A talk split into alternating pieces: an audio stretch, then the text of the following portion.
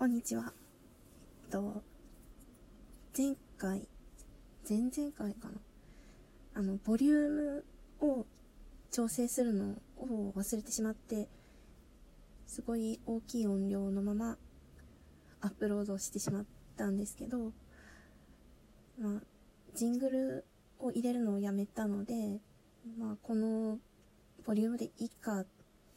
という風に考えることにして、推しへの愛を語る回については普通に音が大きくなっています。のでご注意ください。一応あの説明のところにも音量注意っていうのは書いておきました。で今回もでヒデさんについて語る回は最後にしようと思うんですけどまあ大事なことを語り忘れてたなと思ってで構好きなポイント好きなところたくさんあるんですけど中でも一番大きいのが感性が鋭いと言いますか結構先を行ってた人だなっていうのがありまして、あ、ちょっと何様だよっていう 感じの語り口になってしまうんですけど語り口というか切り口というかあの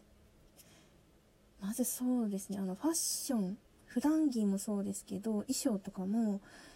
今見ても全然古くない。あの、ピンク色、髪の毛をピンク色にしてからは特に、コンセプトがあったのか、詳しくは存じ上げないんですけれども、うん、結構浮きがちじゃないですか。変わった髪の毛の色にすると、普通のカジュアルな服が合わなくなって、ちゃったりとか、なんかバランスがおかしいな、みたいな風になったりとか、まあ、特に、ね、派手な色にしちゃうと、ジーンズを履くと、ちぐはぐな印象になるとか そういうのがあると思うんですけど、そういうところも、ちゃんと、ね、ファッションとして、ファッションの面から見ても、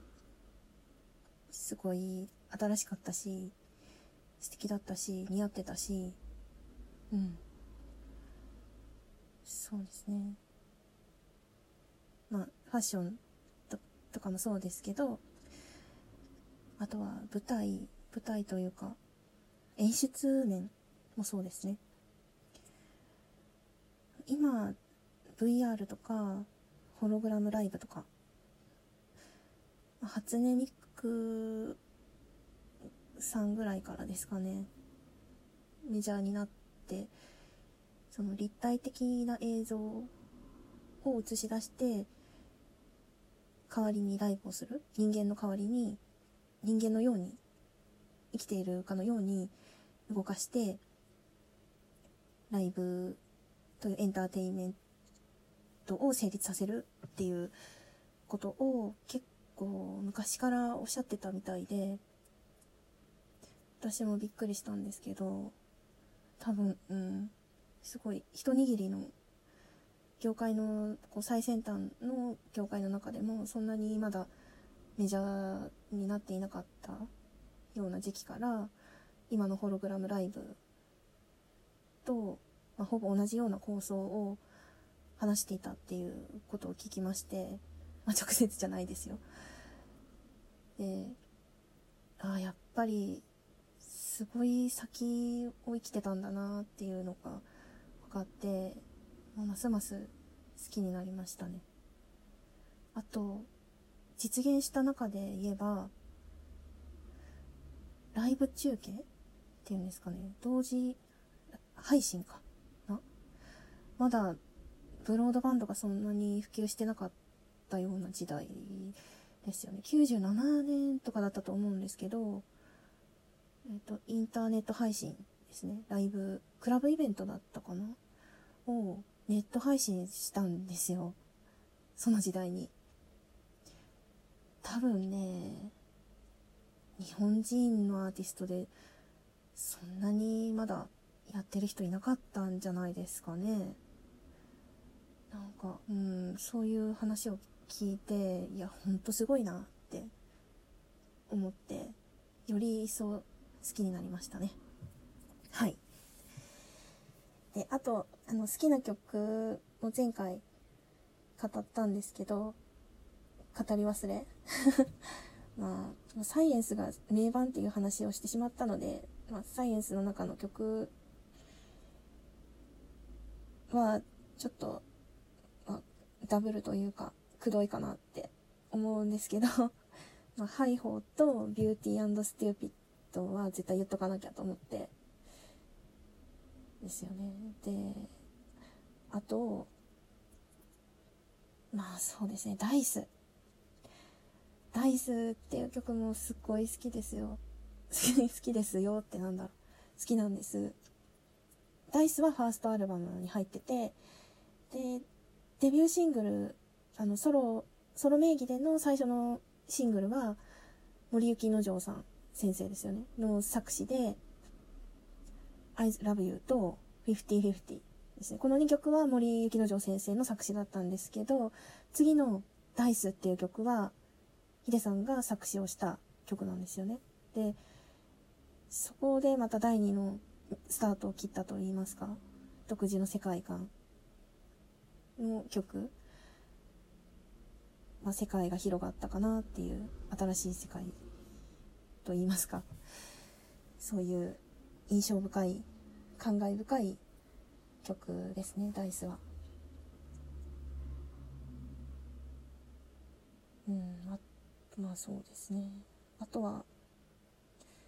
残された方たちが力を合わせて完成まで持っていった曲っていうのもありましたけどまあまあいろいろ意見が分かれるところではあるんですがちょっと私はハリーゴーラウンドはギリギリちょっとどうかなって思ってます。はい。まあ、その後に出たものに関してはうーんまあうん見なかったことに聞かなかったことにしようって思うところもあります。でも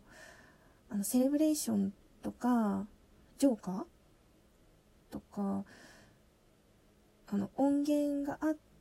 てあのボーカルトラックが残っていてそれにあのパタさんとかがギター弾いて曲にして発表っていうそういった形を取った曲については大事に聴いています。はい。まあ、特に x ジャパンの楽曲でヒデさんが手掛けた曲ですね。に関してはやっぱりヒデさんのボーカルで全部聴きたかったなっていう思いはすごくありますね。特にスカーズですよね。あの、ラストライブの時のスカーズめちゃくちゃかっこよくてすっごく好きですね。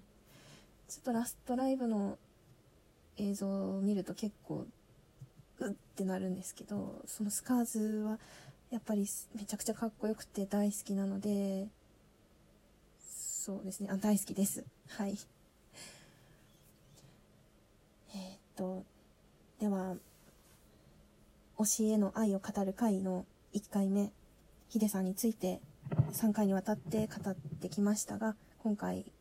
でひとまず一区切りということにしたいと思います、え、聞いてくださってありがとうございました。